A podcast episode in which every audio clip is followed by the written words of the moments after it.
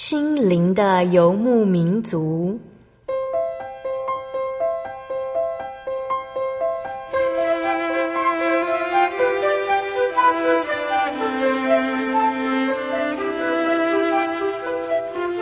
在这个谁都不管谁的后现代社会里，每个人的心灵都是游牧民族。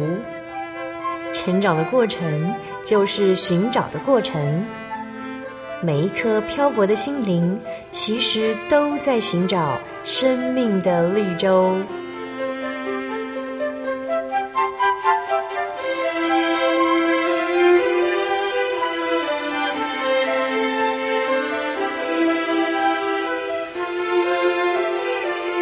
本节目由真耶稣教会台湾总会制作，欢迎收听。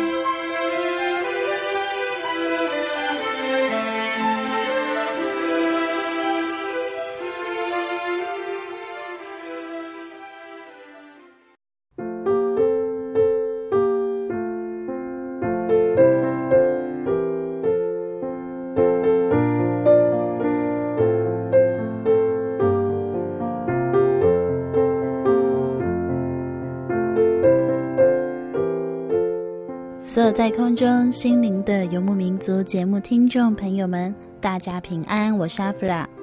今天播出七百六十一集《小人物悲喜是神的美意》，我们专访到的是真耶稣教会双联教会洪佳音姐妹。在今天节目当中，她将继续与我们来分享信仰生活的恩典故事。在访谈之前，阿弗拉要先分享好听的诗歌给大家。歌名是“无人能像你”，歌词是这样写的：“无人能像你，主；无人能取代你。我活着为寻求你，一生全心敬拜你。无人能像你，主；无人能取代你。你是我神，你是我的一切。无人能像你，哦，主。”人能取代你，我活着为寻求你，一生全心敬拜你，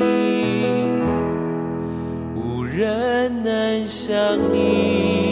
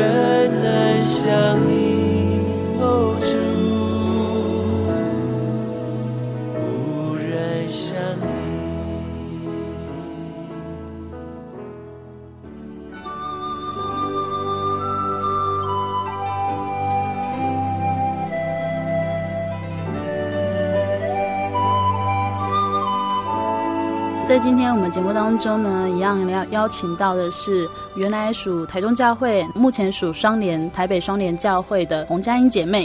然后先请佳音跟大家打个招呼。嗨，对啊，各位听众朋友，大家好，我是佳音。嗯，在上个星期我们听到佳音家庭的信仰故事。其实你从小就是一个基督徒，那生活当中哦。从你开始意识到我是基督徒的时候，嗯，那你有没有什么遇到什么信仰上面的挫折啊什么的，或者学业上啊什么的？嗯，真正的挫折其实已经是到大学才真的遇到。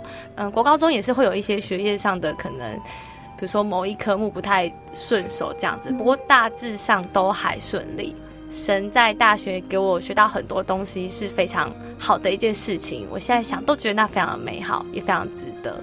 其实我我和佳音会有一些共同的感觉，就是虽然我们知道是有神啊，就是从爸爸妈妈教导我们啊，然后去教会聚会，你都觉得是啊是有神，但是会觉得说，哎，可是好像神跟我没有那么的密切的关系。嗯，在国高中这段时间里面，尤其是比较顺遂的时候。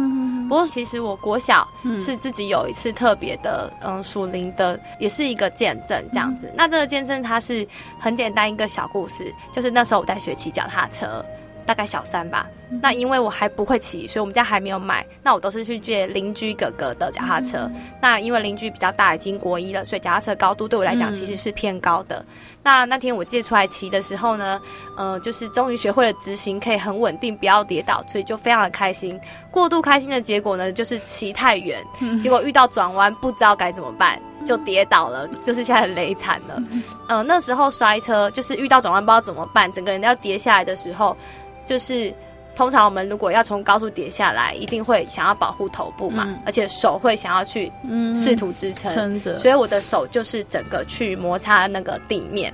那那时候我骑的那个是柏油路，然后那一天又刚好重新铺柏油，嗯、所以充满了非常多小碎石。嗯、对，那我就这样子歘，整片手掌去摩擦地面，所以。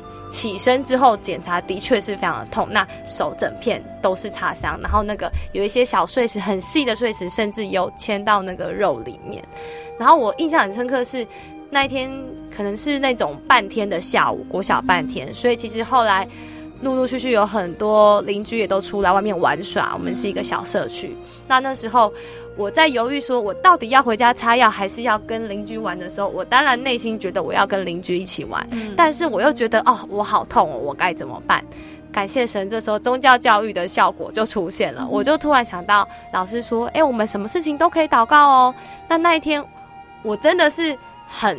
单纯的信心，我就想说，那我来祷告一下好了。嗯、但是我还很害羞，因为邻居小朋友陆续出现，我不敢在他们面前祷告，所以我就自己找一台厢型车躲在后面默祷。嗯、那时候我默祷，我心里就只有想一件事情，我说主耶稣啊，我好痛哦，可以不要痛吗？嗯、我就只有祷告这样子，然后祷告完我就去玩了，我就很开心的跑去玩，嗯、因为我觉得我只要一回家，我妈妈一定不会让我出来，她就会说、嗯、你受伤啊，怎么样，在家里弄这样子。我就跑去玩，那玩玩玩玩，可能到五六点了。这时候陆续这个妈妈们都会出来呼唤小孩回家吃饭。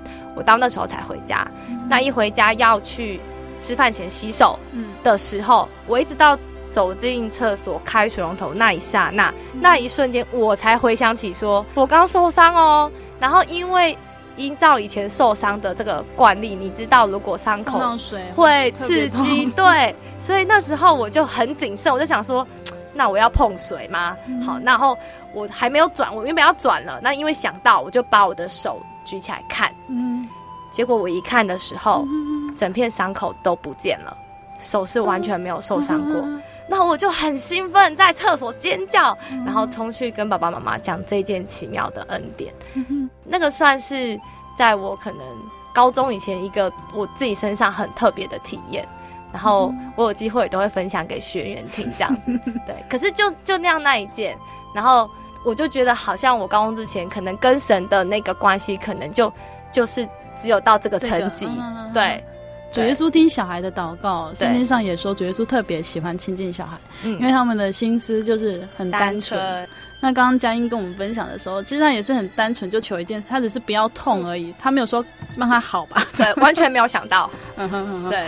而且还会想到说，哦，对我刚刚受伤，我等下洗手会痛，会痛，呃，真的是很奇妙的事情。嗯，之后可能也是真的是，我觉得一来是爸爸妈妈他们的信仰，其实是一直帮我们祷告。的确，所以你就真的是活得哎无忧无虑这样。对，嗯，说到大学，其实我知道佳音是去读一个很遥远的大学哦，东大不是日本的东大。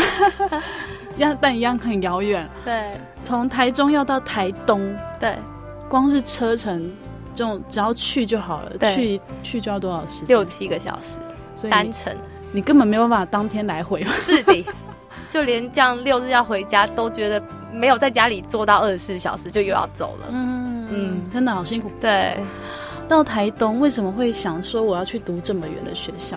其实我是第一年那个废掉联考，然后变成指定考试的实验生，我是第一届的白老鼠。所以那一年其实，呃，你虽然考完所有的科目之后，成绩出来了，没有任何一家补习班可以清楚的做出落点分析。哦然后那一年，所有的人都是在恐慌，大概跑遍，只要有补习班在做什么落点预测啊什么，你就去做，然后做出来可能就会每一个补习班跑的都不一样，可能就说啊，你这个可能会上哪个学校，你这个上哪大学。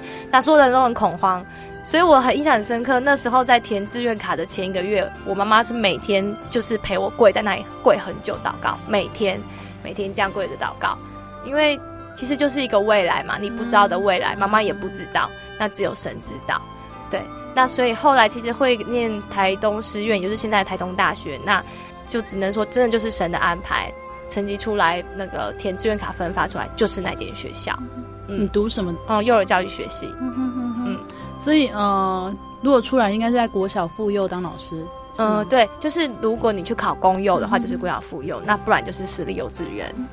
对，所以你自己是对这一科有兴趣，还是刚好就是弱点在这里？这就是奇妙的地方。我完全对这一科当时来讲是完全没有兴趣的，完全没有。那是一个我很陌生、不拿手、完全不知道是什么东西。可是因为我们就是第一届指定考试的实施的第一届的实验者，所以那个成绩出来，它刚好排出来的排序就是到那个学系。对，那。当然也有动摇过，想说要不要重考，可是因为觉得，哎呀，也我们也都祷告了，嗯、那就觉得那是不是就是也就相信神，嗯、相信自己也就已经祷告尽力了，而且又有考量到说，嗯，那是毕竟是国立的大学，那其实对于爸爸妈妈上经济上也会比较节省一点，嗯、对，所以就去念这间学校。第一年听说都在哭啊，对，第一年就是真的，大概就是我。以求学部分来讲是最大的挫折。求学来说，因为那不是我喜欢的科系，我也不知道为什么要念那个科系，我当时真的不了解。那所以其实我念得很很不舒服、不顺手。那这对于高中以前，呃，其实我算是一个就是会负责任把书读好的孩子，所以我妈妈一直都很放心。那其实，呃，感谢神，我也都维持还不错的的课业这样子。但是念了一个不是自己要的科系，也不知道自己为什么读的时候，你很。茫然，很无助。那当时求学很大挫折，这是一个点。我还印象很深刻。我第一年暑假回来，还在厨房跟我妈聊的时候，还自己聊到很无助的哭。我说：“妈，我真的不知道我念这个要做什么，怎么办？”这样子。但是四年之后，我觉得这是神给我的恩典呢，因为我呃在大学大四，然后陆陆续续终于进入到要毕业典礼的前夕的时候，我不知道我竟然可以拿到就是整个系上的第二名毕业的成绩。我其实知道那一刹那我真的很讶异，因为我后来不只是有修本科系，我还有修辅系，还有修呃学前特殊教育的一些学程。那其实学分非常非常重，然后每一学期都乱七八糟很沉重的学分，我根本不知道我可以拿到这样的成绩。所以其实后来回头的时候，我发现那个名次的时候，我只知道第一那是神给我的一个大奖吧。我觉得神要给我一些信心，他让我。去思考到说，其实我大一很挫折哎，我大一完全不知道该怎么办。但是四年之后，其实神让我知道我为什么念那个学系，然后也给了我一个算是安慰奖这样子。嗯，上个星期佳音就有提到说，她自己现在当妈妈。嗯，那我觉得当初所学的，必然在你现在的生活当中有很多帮助。对，因为嗯，虽然我们是靠着神去养育我们儿女，但是其实在生活上，有时候你。突然接触这样的领域很难，对。可是那些课程就是真的是帮助到自己，对。我觉得这个也对宗教教育有很大帮助，真的，真的，真的对。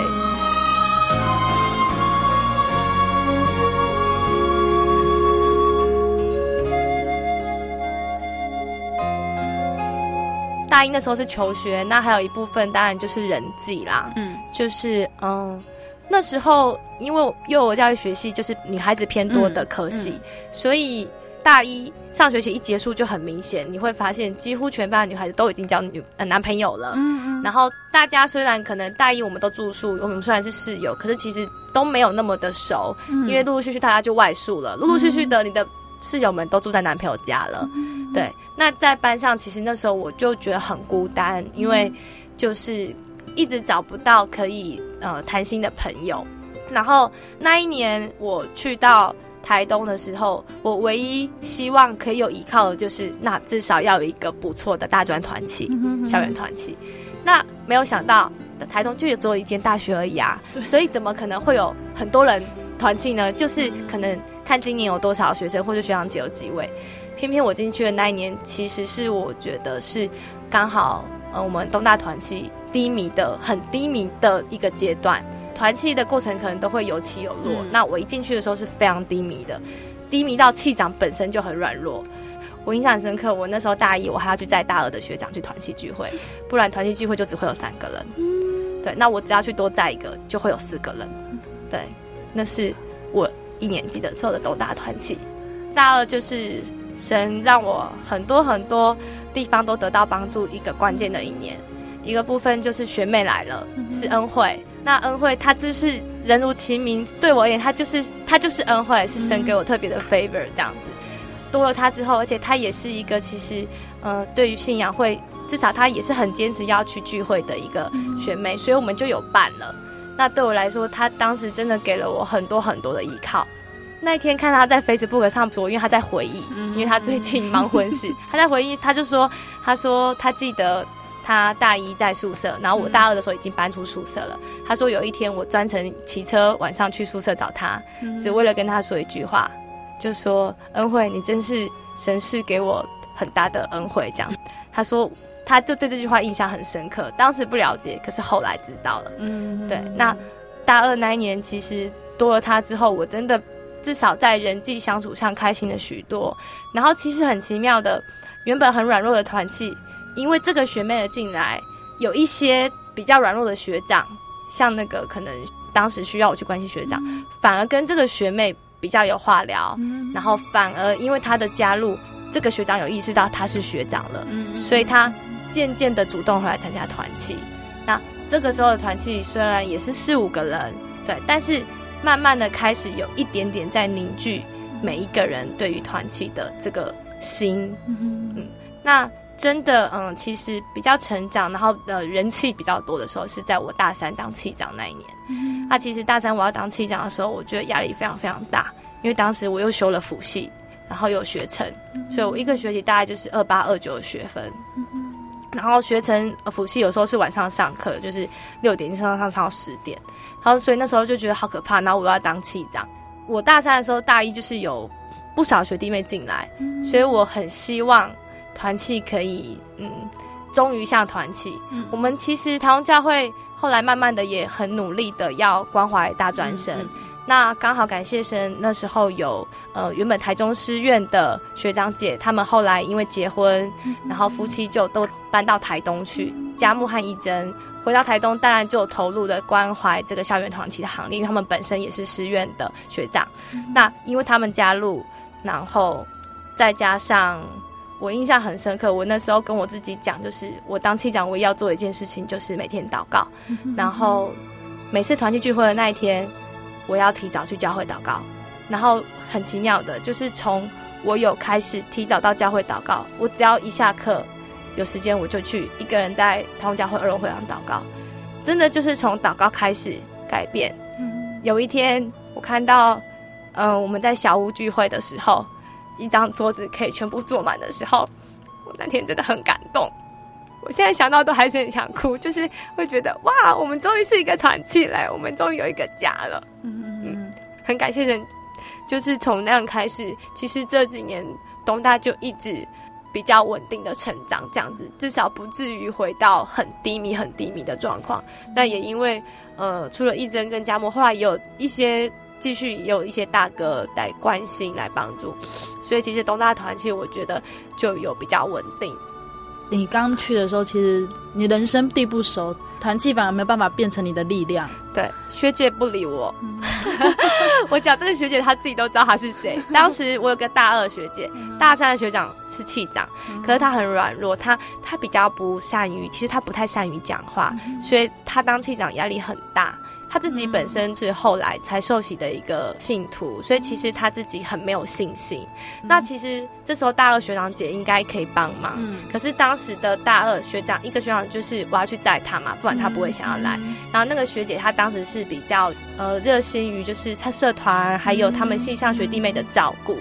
对，我印象很深刻，我爸爸妈妈陪我到台东去的时候，有跟气长联络，气长有来跟我们一起吃饭，但气长从头到尾都不敢讲话。然后我就问说有没有学姐，然后他就说有，我们等一下去喝咖啡，我会带他过来。然后就我们就去了一个南京路的咖啡广场喝咖啡。然后喝咖啡的时候，我就很期待有女生，有女生，有有学姐。就后来气长就又很害羞的说，他可能不会过来了。可是他其实在后面，他就坐在我们后面那一桌。可是他在跟他在关心系上新进大一的学弟妹。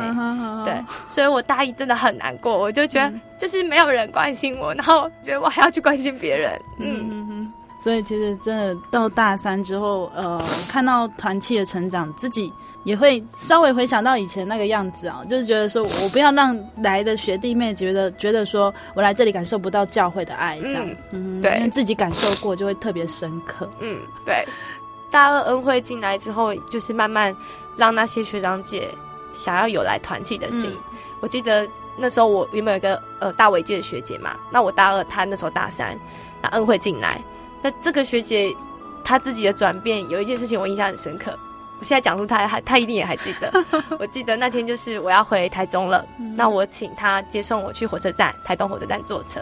可是我却感冒，然后还发烧，那我就一边就是重感冒，然后去打车。嗯，然后我到站的时候呢，学姐竟然拿出一盒保鲜盒，嗯，里面有葡萄，嗯洗好的葡萄，嗯然后她写了一张小卡，那应该是我大学都念到第二年第一次收到他的小卡吧。然后他就真的很温暖，他就写说，就是希望可以，就是呃，让我在车上吃啊，然后可以帮助我感冒赶快好这样。然后我那时候收到的那时候，真的是在火车上掉眼泪。他把关怀呃社团学妹的那个心拿来关怀，对他，他终于看见我了。对，但他之后也就一直很爱我，嗯，就是大家都回来了这样子。对，就是神的爱其实很奇妙，嗯，就是。虽然是他爱你，但是你很明显的知道那份爱是从神来。对，嗯，呃，大四要离开台东的时候很舍不得，会舍不得，尤其是真的离开的时候。嗯、对，因为其实那是一个，我觉得神让我信仰凌晨至少有一点长进的一个一个地方。当然，学业上让我学到的东西，其实远远比我一开始以为我可以学的东西还要多，还要多。那甚至我现在自己在教女儿，我都觉得哇，好棒哦！这些东西如果不是我曾经念过这个科系，我可能都不知道。嗯、光是教书，你可能今天做完，明天就忘了。对。可是因为你曾经学习，对学习过了。对。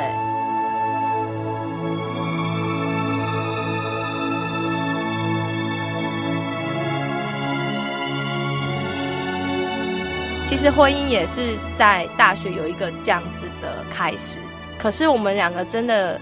呃，认识交往是他入伍的时候，我们完全就是远距、遥远的认识。大二那时候，我说恩惠进来是一个恩惠的开始。嗯、那大二就是我跟呃我先生真的开始交往的那一年。嗯、那其实他那时候是要去当兵的，这样子。刚开始我们就是用很单纯的通信，也只能通信，没有什么时间讲电话。那我觉得也因为通信，所以让我跟他刚开始的认识有一个很棒的基础，就是因为不知道聊什么，所以就分享境界。嗯，对，就是每一封信都分享境界，尤其是我自己还做了一个我自己觉得应该是个很棒的礼物，就是我就想，人家都说男生进去当兵然后会很孤单，然后尤其又不能好好的聚会，所以我还自己有先不知道是先写好。十封还是二十封，我忘记了。总之，我写了一一叠信。那其实每一叠都是一一篇经节，然后我可能是刚好就写那那一阵子我自己对这个经节的分享，或是生活中的恩典，然后就变成一则小故事，然后就让他至少每天可以拿对每天可以抽出看。隔一个月，当他看完那些信的时候，他就说他真的觉得那一些信陪他度过那个。刚进入军中，然后很也许很孤单，然后又不能跟外界联系，然后或者有一些信心上的软弱，那他觉得这些信真的陪伴他走过那些日子，而且他很开心，每天都有一封这样的信可以打开。这真的是那个什么叫这叫什么洪嘉音版本的荒漠甘泉。因为他要去当兵了，所以我们也没有什么时间讲电话，所以我们就有约好说，那每天讲电话就是只能说代导事项，就是那个真的是去排队投币，一定要的。对，然后就是接起来就喂，嘿，你需要代祷什么？哦，是啊，你明天要期中考，哼，对，然后他就说他可能哦明天要检测好之类的，然后就喂喂喂，好平安。然后我们就约好每天晚上十点，因为军中十点就寝。那我只要十点，我是在家里的，我也就一起祷告。然后因为要写信，又不知道要分享什么，那又觉得应该要有经节才可以让彼此成长，所以我们又约读经。我觉得我大二那一年很奇妙，我突然有一天上学途中，我走着走着，然后我就越走越开心，然后越走越觉得心情好好。我那时候觉得心情好，原因就是我突然发现我抓到读书的美感。因为那个科系是我完全不擅长，没有接触。过，然后原本很挫折，然后可是那一阵子，我就发现，哎，我怎么现在每天变得很喜欢这个科系，然后开始觉得得到自己喜欢的东西，甚至很感动，然后也觉得为什么虽然我大二开始有修一些辅系什么，可是为什么我好像时间上运用的还不错，功课也报告都可以做完，然后我回想起来，我才发现，那是因为我跟他刚好约早上要早起要读经。对，那我发现其实有时候那读经真的也没有办法读很久，但是就是约好，也许这一篇刚好读完，那我读完早祷一下，我就去上学。那我发现原来这样的习惯，神就可以让一个可能原本不是那么聪明的头脑，突然就清晰了起来。然后我觉得这样子的一个习惯，就可以让你有智慧去面对每天的课业。佳音在说他读幼儿教育的时候，他会觉得很很难上手。嗯，其实因为我高中也是读这个，然后不是他乱讲，因为里面有很多很奇怪的数据，是你平常不会接触到，比如说小孩子几月的时候怎样，嗯，几月的时候又怎样，对，然后而且那种变化又很奇怪，对，虽然会有一些口诀可以背，可是你会觉得说，哎，怎么你的生命当中你还没有接触过一个真的生命在你面前这样子去做，对，所以你要去想象我小时候有这样吗？很难，对。嗯、呃，如果幼稚园的有些什么法规上面又很多很复杂很细的东西，所以其实他真的是如果没有兴趣的人真的是很辛苦。对，再加上大一就是不习惯大学的上课方式，什么分组报告、自己找资料，我觉得完全没有头绪的时候，你真的会是乱七八糟的在念书。但是我大二的时候，我真的觉得。我真的觉得是神让我开窍了，我真的突然觉得，哎、嗯欸，我怎么知道要这样读书？我怎么会抓到这个美感？我觉得真的就是完全是神。圣经上说，认识至圣者便是智慧的开端，因为神是智慧的开端。其实你大学一毕业没多久就踏入婚姻了嘛？对，实习一年拿完教师证之后，嗯，对。那我们在下半段要来分享他在婚姻当中所学习到的，包括他生儿育女这一部分。好，然后我们一样要请佳音先来跟我们分享喜欢的诗歌。沙顶的脚印，我喜欢那句“万龙在你搞啊。当当家”，对，好，就说，然后我永远都不孤单。嗯哼哼哼，对，其实这首歌很优美，对，旋律也很棒，然后歌词歌词也很棒，对，因为虽然很简单哦，对，然后真的很简单。他从头到尾就是在告诉你说沙上面的脚印，但是那个脚印不是我们，是。神抱我们走过的故事。对，然后就说我知道这沙上的脚印是谁，这样。嗯然后，其实我觉得有点像我们的赞美诗有一首，就我知我所信的是谁，也是这样，就是说，哎，我知道，其实神一路就是看顾我们。对，刚刚佳音也说。一路与我们同行，嗯，然后其实看我们哭，他也舍不得，嗯，然后看我们开心，他也跟着我们开心，嗯，我觉得那是一般人很难理解他跟神的关系哦。你去求神问佛的时候，你不会有这种的想法，对，你不会觉得说我高兴的时候，我的神会跟着高兴，或我伤心，我的神也觉得他替我们伤心。嗯，那我觉得圣经上告诉我们，我们的神是这么贴近我们的心，对。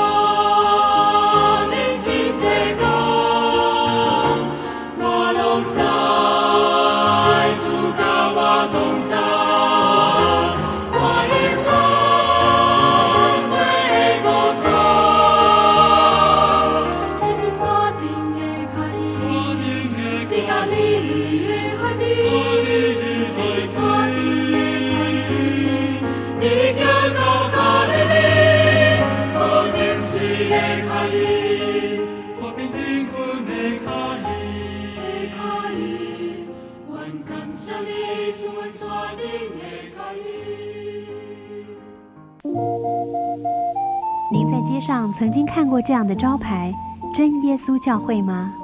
也许您很想，但是却不好意思进来看看。其实我们真的非常欢迎您。下次当您在路过真耶稣教会时，欢迎您进来与我们同享神的恩典。真耶稣教会，台中邮政六十六至二十一信箱，欢迎来信，愿您平安。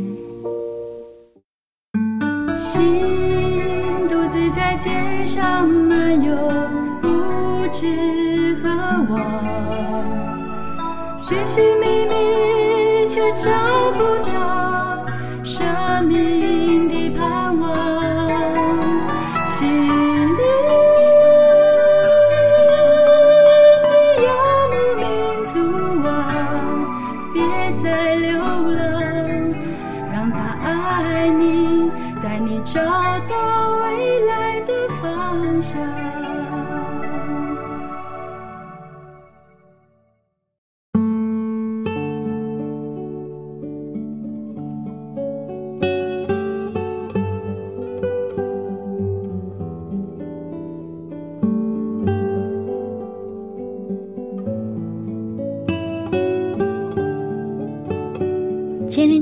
友，欢迎您回到心灵的游牧民族，我是阿弗拉。今天播出七百六十一集《小人物悲喜》，是神的美意。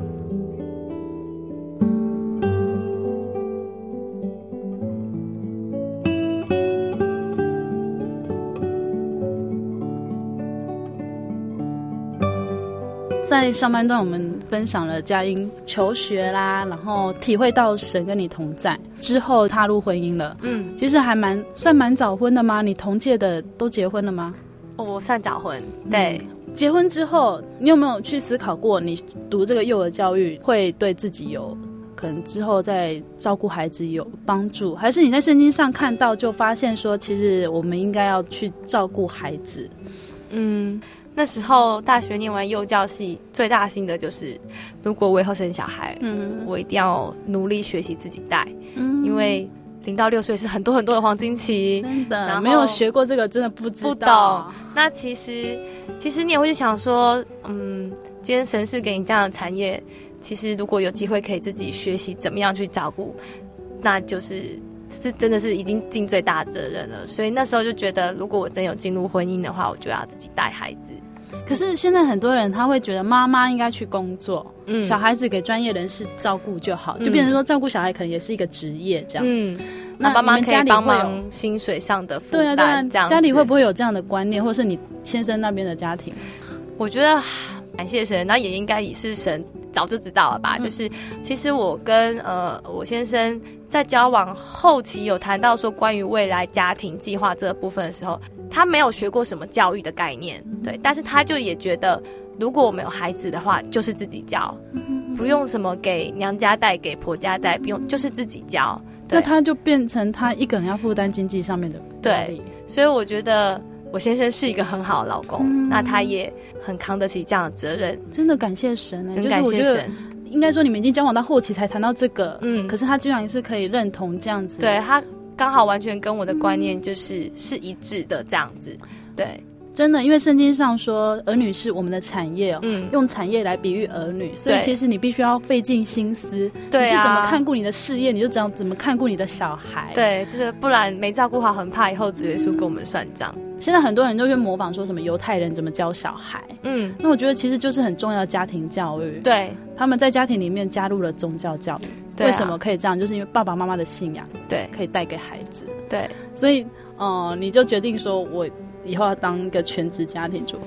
嗯，对，如果有生孩子的话，嗯、对，所以等一下我们要来分享就是小孩的故事哦。嗯，在怀孕上有很大的见证。嗯，呃，是发生了什么事情？嗯。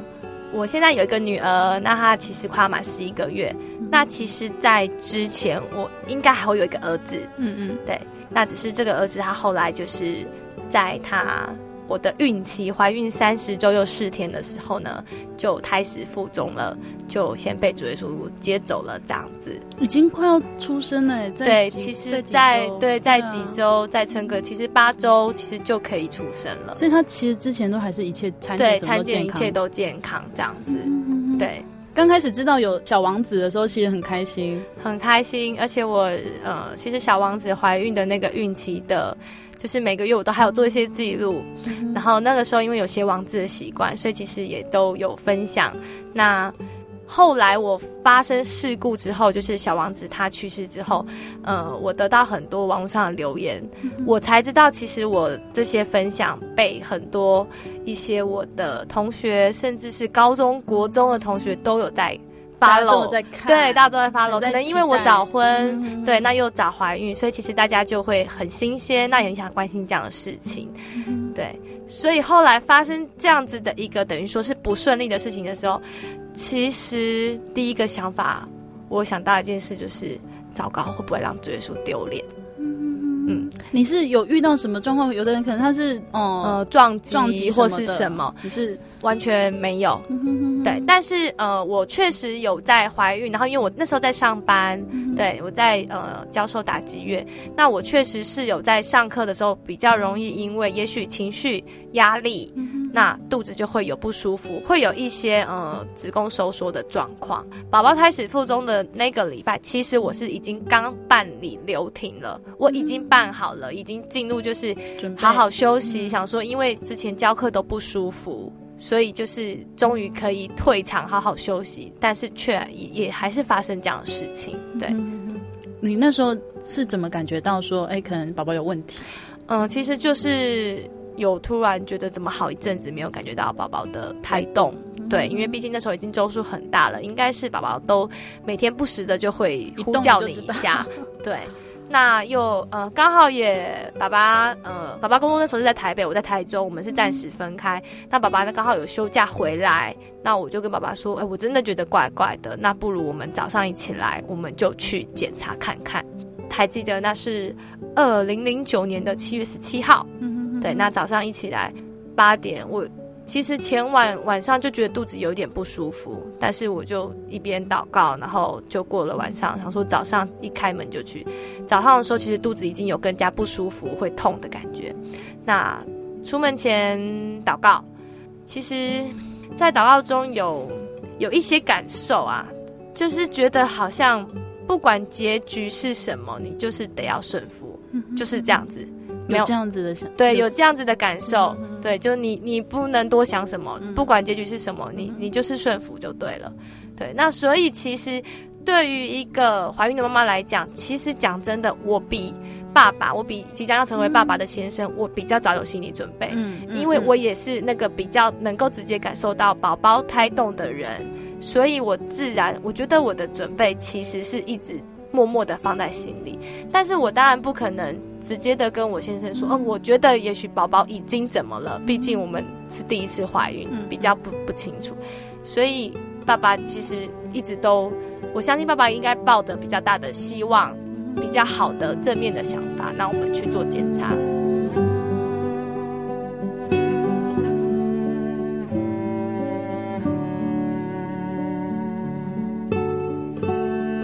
那呃，一去诊所呢，因为有跟护士说这样的状况，那护士就觉得那要先检查这个心跳，嗯、所以马上就带到病床上，然后绑上那个婴儿那个心跳监测的这个机器，然后要去呃测婴儿现在心跳的状况。连续用了三台机器，用第一台呢，就是他不管怎么扫，不管怎么在肚子上来回的搜寻，你就是听不见之前参见医生会放给你听到那熟悉的扑通扑通扑通的声音。嗯、第一台这样子。然后护士并没有说什么，没有下任何结论，嗯、他就说啊，可能机器这个不太好，再换一台。嗯、第二台搜寻了很久，还是没有扑通扑通扑通的声音。嗯、好，其实那个时候我心里可能已经更沉重，但是我不敢讲任何话，我不是医生。第三台还是没有，嗯、护士似乎是去跟医生联系的什么，所以我直接就也没有什么挂号，就直接被送进去看诊室，嗯、医生就优先帮我做检查。那一照超音波的结果，因为那是一间很新的诊所，所有的数据都非常的清晰明了。然后甚至我躺在病床上，我抬头就有一台 monitor 给我看，然后医生就说：“嗯，这个宝宝他已经没有心跳了，那他已经在肚子里面已经死亡了。”这样子，当下听到就是脑袋一片空白，空白到有一点无助，因为因为其实你已经留职停薪了，你准备要待产了。就是你原本已经做了一个规划，是你要去迎接这个孩子的出生了，甚至你已经陆陆续续收到一些衣服，收到一些小孩子要用的东西，然后突然这个转变，其实真的是心情上非常非常难过。这样子，当下我马上就在想，说我回家要怎么跟娘家妈妈说？对，怎么跟那些长辈谈，反而是心里面很大的压力。对，很大。真的是到后期了，已经已经在就是准备了，我都已经停工了，啊、可以不用去上班了。对，当下有有真的，我不能说埋怨神，嗯、心里面有没有这样曾经说神只会会愿意让我这样子遇到？只其实，在手术后，然后坐月子那个月，其实都还是会这样想。但是很奇妙的是，我就是没有到埋怨，真的没有到埋怨。嗯、我很诚实也很坦白的说，我的心情没有到埋怨，只是就是会很难过说。怎么就这样发生了？这样子想不通，对，就是暂时的想不通。产检、一结束，其实我是先回娘家，因为我是在娘家附近的诊所检查。然后我就想说，我要很轻松的跟妈妈说这件事情。嗯、然后我就，我记得我还跟妈妈说啊，没关系啊，就这样子的嘛，吼。嗯、然后都发生了，我还这样子跟我妈说话，这样。但是我知道我妈就是已经很难过的跑去晒衣服哭，因为她是往晒衣场走。嗯然后我就跟我先生就是呆呆的坐下来，先休息一下，处理一下思绪。那其实那天我很深刻，就是到那个时间点，我其实我才发现说，糟糕，我都没有发现到，其实爸爸很受伤，因为妈妈其实一直可以做准备，嗯，因为妈妈知道小孩没有胎动，妈妈可以感受到这些东西，但是爸爸。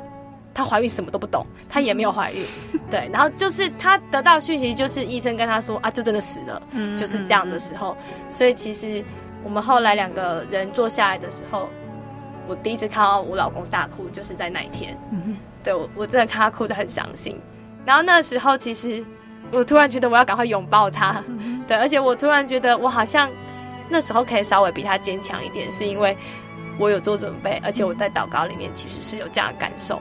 那我只是跟他传达说，好啦，没关系，神说要顺服，那我们就相信。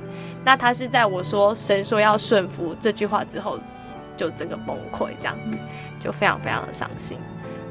不过后来就是两个人一起哭完抱一抱之后，我们就很振作的就开始联系其他人，然后就是准备要去处理这件事情。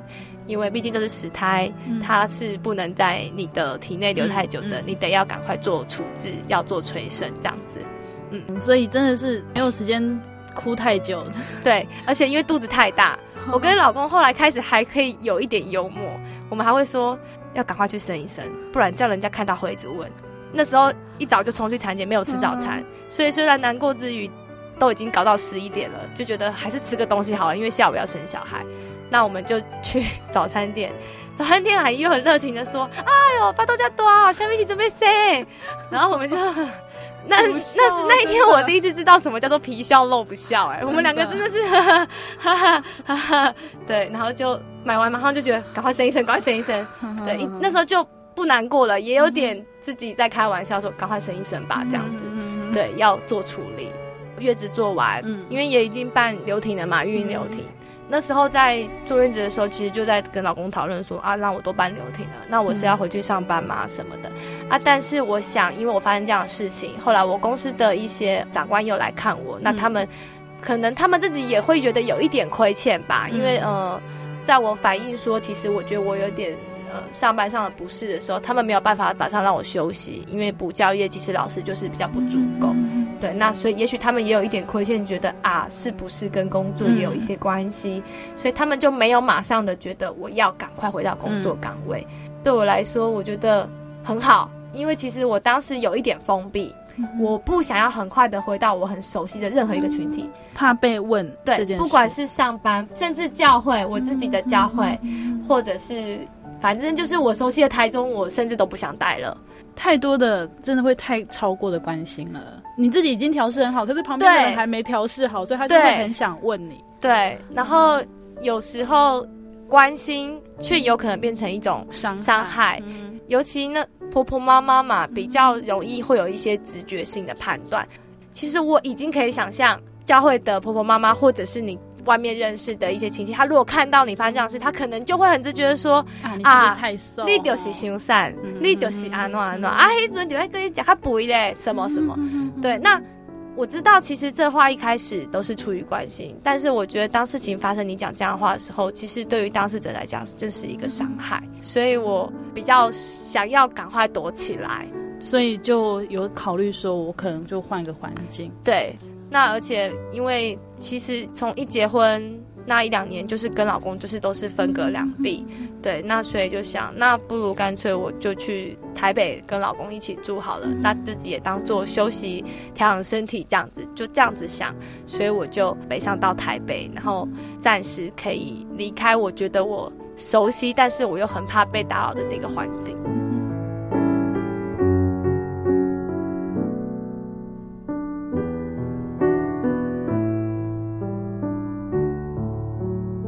那其实我在坐月子的时候，我就一直很担心，说糟糕了，因为我记录小王子，大概就记录到七月嘛，从怀孕一个月。嗯，那我后来也看到，呃，其实有很多留言在安慰我说发生这样的事情什么的。可是我很担心，就是很担心说糟糕了，我很多朋友、嗯、同学其实都知道我是基督徒，那他们会不会有什么直觉性的想法？哎、嗯。欸你不是怎么没有照顾？是啊，你不是信耶稣的吗？哎、欸，你们平常不是都说哎、欸、神很好？那你怎么发生这样的事情？其实我真的很担心，主耶稣会不会就是就是因此被他们对对 看扁了，或者是让主耶稣蒙羞了？我那时候真的很担心。然后我印象很深刻，是我一直在担心这件事的隔天早晨，嗯然后我又照例上网打打字。就是调整一下心情的时候，我看到很多篇留言，有一些是大学同学，有一些是国中很久没有联络的同学。那他们写给我的话，竟然会写说：“嗯，我相信啊，嗯，这是你的神给你的一个考验。那神一定会带你平安的度过的。那佳音不要想太多。”那这些同学他们不见得都是基督徒，可是他们却用这样子的话语来安慰我。那我就觉得，第一，我觉得当然很感动；然后第二，就是。我觉得神在跟我说：“你卖还乐啦，我没有，我没有丢脸这样子，我没有丢到脸。”对，那也因为这个这些留言，我那时候就觉得好，我这些这件事情我一定会深刻的记录下来。然后我相信，不久之后，我不知道多久啦，也许神就会让我知道说为什么会发生这件事情。嗯嗯嗯，我们刚刚一直在讲说，其实。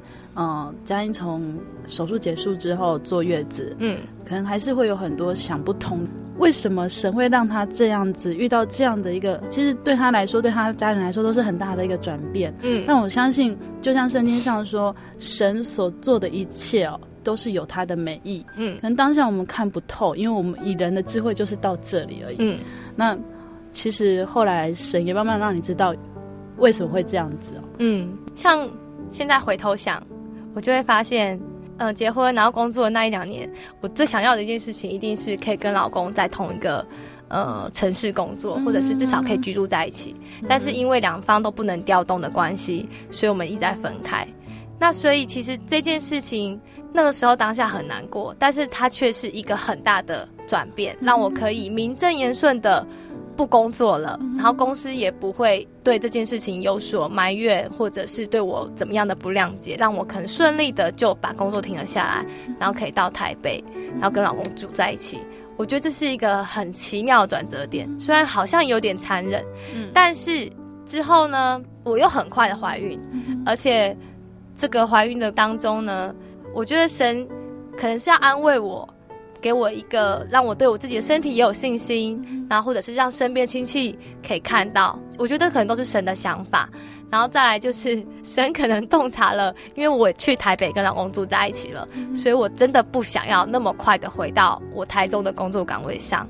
那当时其实原本公司是有给我一个日期，比如说啊，也许我休息到年底哦，那时候七月发生，那也许年底是不是哦就回来？对，因为因为年底又有别的同事要生产，所以人手上可能会不足。对，那就这么巧。我其实发现自己怀孕是十十一月，对，那那时候一开始说真的我是没有信心的，因为我不知道我的身体能不能承受住。但是我那时候就想说，好吧，那如果这个胚胎它顺利的过了前三个月危险期，它可以顺利的就是进入到怀孕中期的话，那我就就相信神。那也就这么奇妙。刚好这样子到十二个呃十二月底的时候，我就是过完前三个月要迈入第四个月，然后就公司刚好就在那一天，我做完产检，做完前三个月产检，公司也在那天打电话来问我说：“哎，佳音，不晓得你休养的如何，是不是能够回来复职？”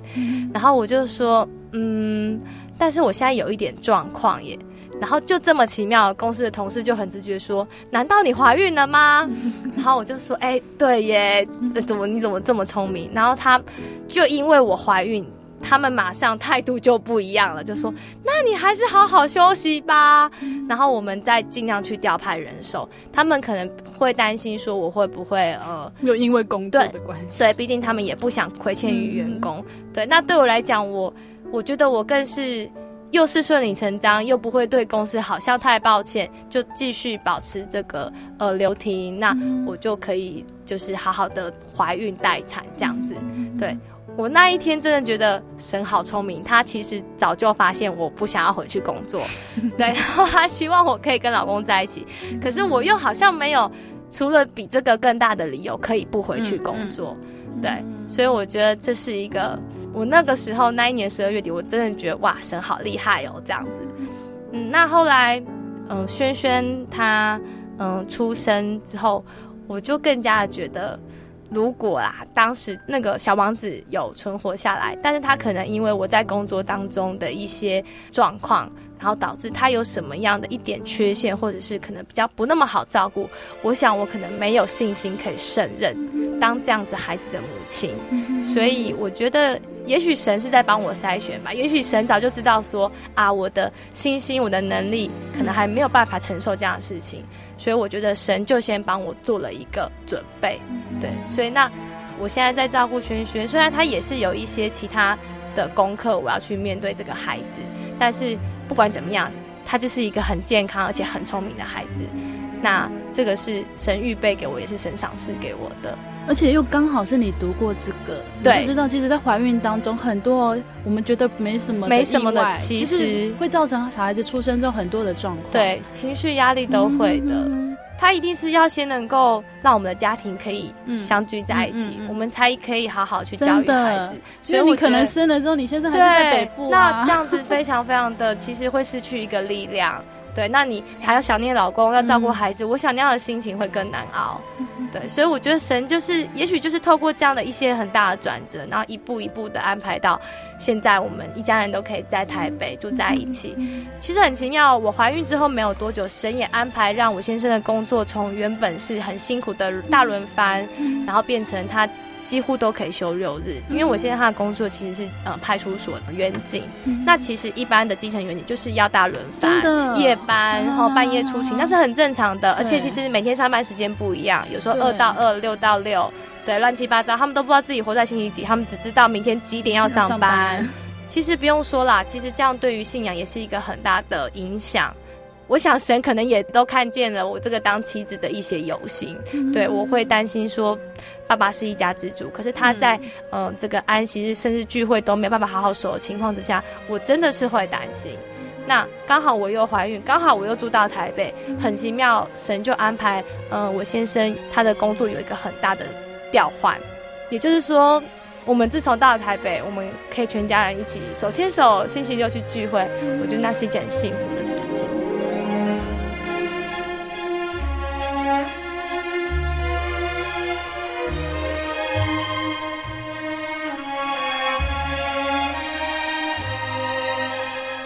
亲爱听众朋友，如果您喜欢今天的节目，欢迎您来信与我们分享，也可以来信索取节目 CD、圣经函授课程。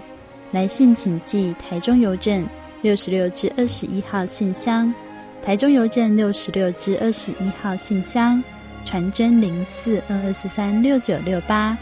谢谢您收听今天的节目，我是阿弗拉，愿您平安，我们下周再见喽。